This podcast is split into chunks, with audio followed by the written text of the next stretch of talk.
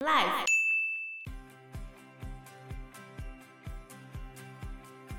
因为他血淋淋的剖开了男尊女卑的社会现实嘛。对啊，当年上映的时候，不是还蛮多负评啊，男生抵制。那那个负评的内容是什么？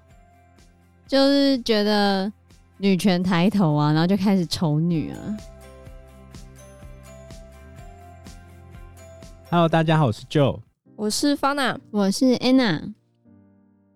后来志英还是有去上班，只是上班赚到的钱只够付托儿所费用跟保姆费用，所以她跟她先生讲说：“那我不要去上班好了，因为她觉得很累。”结果她丈夫就讲说：“你要休息就休息啊，那就再休息一阵子，等孩子长大一点应该就好了。”智英她又很生气，她就觉得说，照顾孩子是休息吗？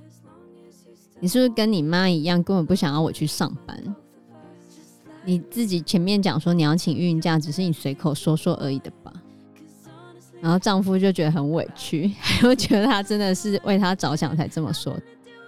后来她丈夫终于忍不住，就把她发病的影像拿出来给她看。他才终于知道自己真的生病了，对吧、啊？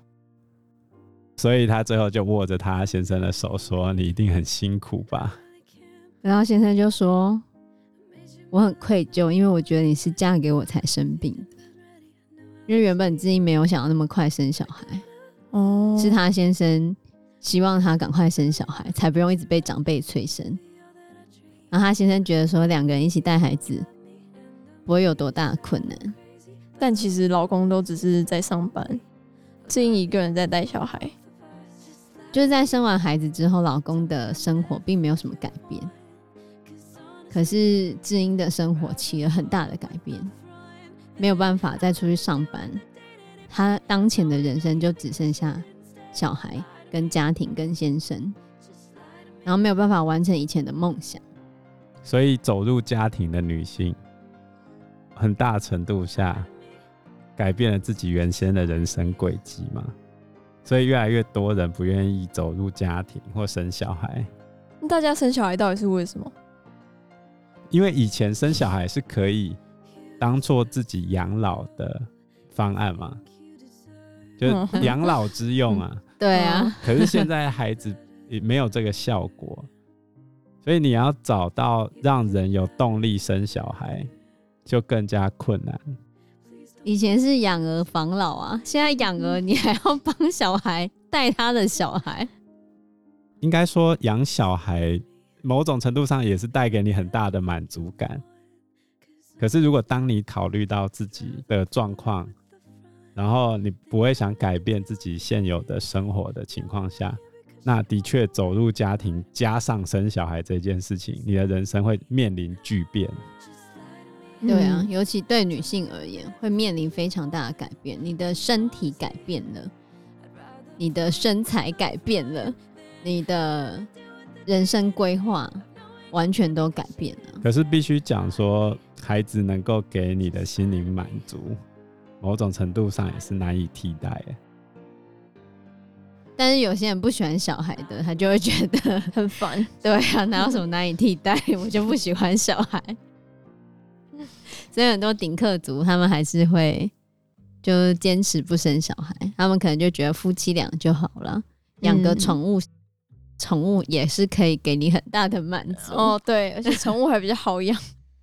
嗯，若是你，你会选择走入家庭吗？生孩子，改变你的生活，放弃你的梦想，就要看我做什么工作吧。如果我从事的工作是在家里也可以做的话，其实我觉得是可以的啊。但是要什么工作是家里可以做的？比如说当翻译好了，书面翻译或者是文件翻译，又或者是小说，那其实就可以啊。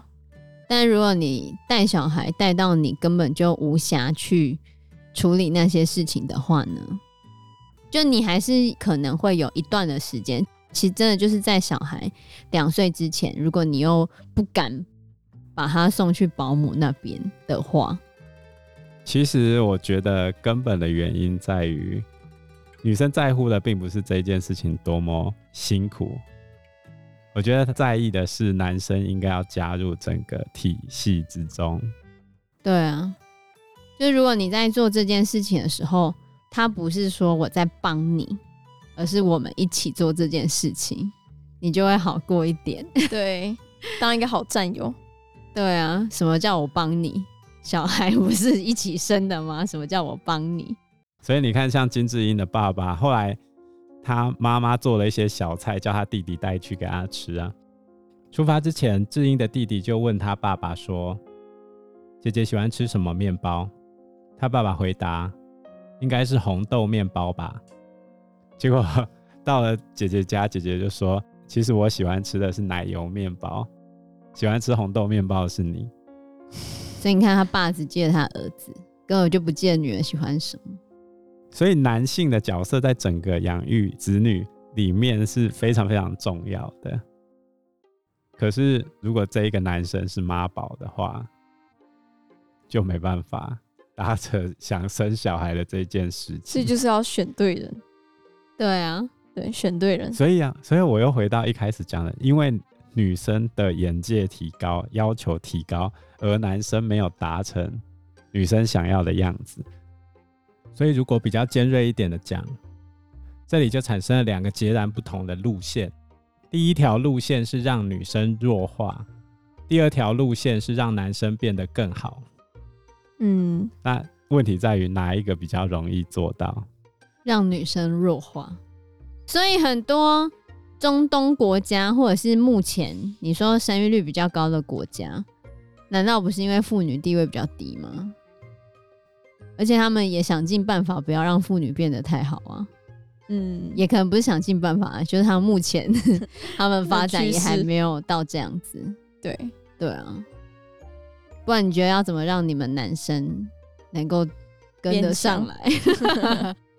去东南亚好了。你竟然讲这个娶娶 比你弱的外籍配偶是吗？你看男生大部分都这样子啊，嗯、我就娶那个年轻的啊，好骗的啊就好啦。其实我觉得应该从一开始的教养观念你就必须要改变。应该说，男生在养成的过程中，爸妈不应该帮他把事情都做完了。如果不习惯。去协助另外一半的话，那你要怎么走入婚姻？对啊，你不能够再是那种以往大老爷在家里茶来伸手，饭来张口。但是反过头来说，大家都是王子，都是公主的时候，我们王子跟公主彼此是不能够生活在一起的，除非有仆人。没错，王子跟公主结合绝对不会是幸福美满的生活。对。所以王子都会找女仆，公主都会找工具人，是。所以最后金智英还是有去看心理医师，然后在丈夫的帮助之下，她最后拾起了大学时候的梦想，发表了一些短文之后，她写了一本小说，这本小说就叫做《八二年生的金智英》。所以这本小说的作者也是一样的经历吗？这本书因为蛮现实的啦，其实我觉得一定有他自己的成分在里面，因为他自己本身就是一个主妇作家，因为他血淋淋的剖开了男尊女卑的社会现实嘛。对啊，当年上映的时候不是还蛮多负评啊。男生抵制，那个负评的内容是什么？就这些男生觉得有这些女生公主病，傻爆眼，就是觉得女权抬头啊，然后就开始丑女啊。这就是我刚才讲的嘛，一个是男生跟上，一个是女生弱化嘛。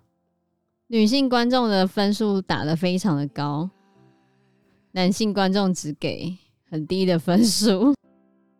就韩国女生非常的愤怒，他们终于认清楚自己遭遇何等非人的对待。对啊，本来就是啊。来来听一听我们还没走入家庭、处于青少女时期的发娜，对于金智 英这个故事的看法？嗯，不敢生小孩吗？我不会到不敢生小孩，因为我知道，我觉得我眼光没有低到会选一个很烂的队友。然后我觉得他会这样，就是因为社会氛围嘛，所以我还蛮庆幸我自己的社会氛围没有严重到这个程度，就是让我畏惧踏入家庭，又或者是不敢在职场上面表现我自己。我觉得倒是还好，对，所以就是蛮庆幸自己没有这样子吧。其实台湾算是比较好的地方啊，以东亚文化圈来说，比较进步一点。对，啊对嗯、我们的女权比起。南韩跟日本都还算高，应该是东亚最高了吧？对。不过我们还是有很长的一段路要走，不管是在家庭的家务分工啊，对于家务劳动经济价值的认可，还有保护女性性骚扰跟踪这些行为，毕竟大多数的加害人都还是男性。嗯。那在这些面向上，我们还有一段的路要走。希望我们有朝一日能够走入两性平权的世界。对啊，我们已经在路上了，幸好。那我们这一集的节目就到这边喽，谢谢大家，记得按赞、订阅，给我们五颗星哦，拜拜，拜拜，拜拜。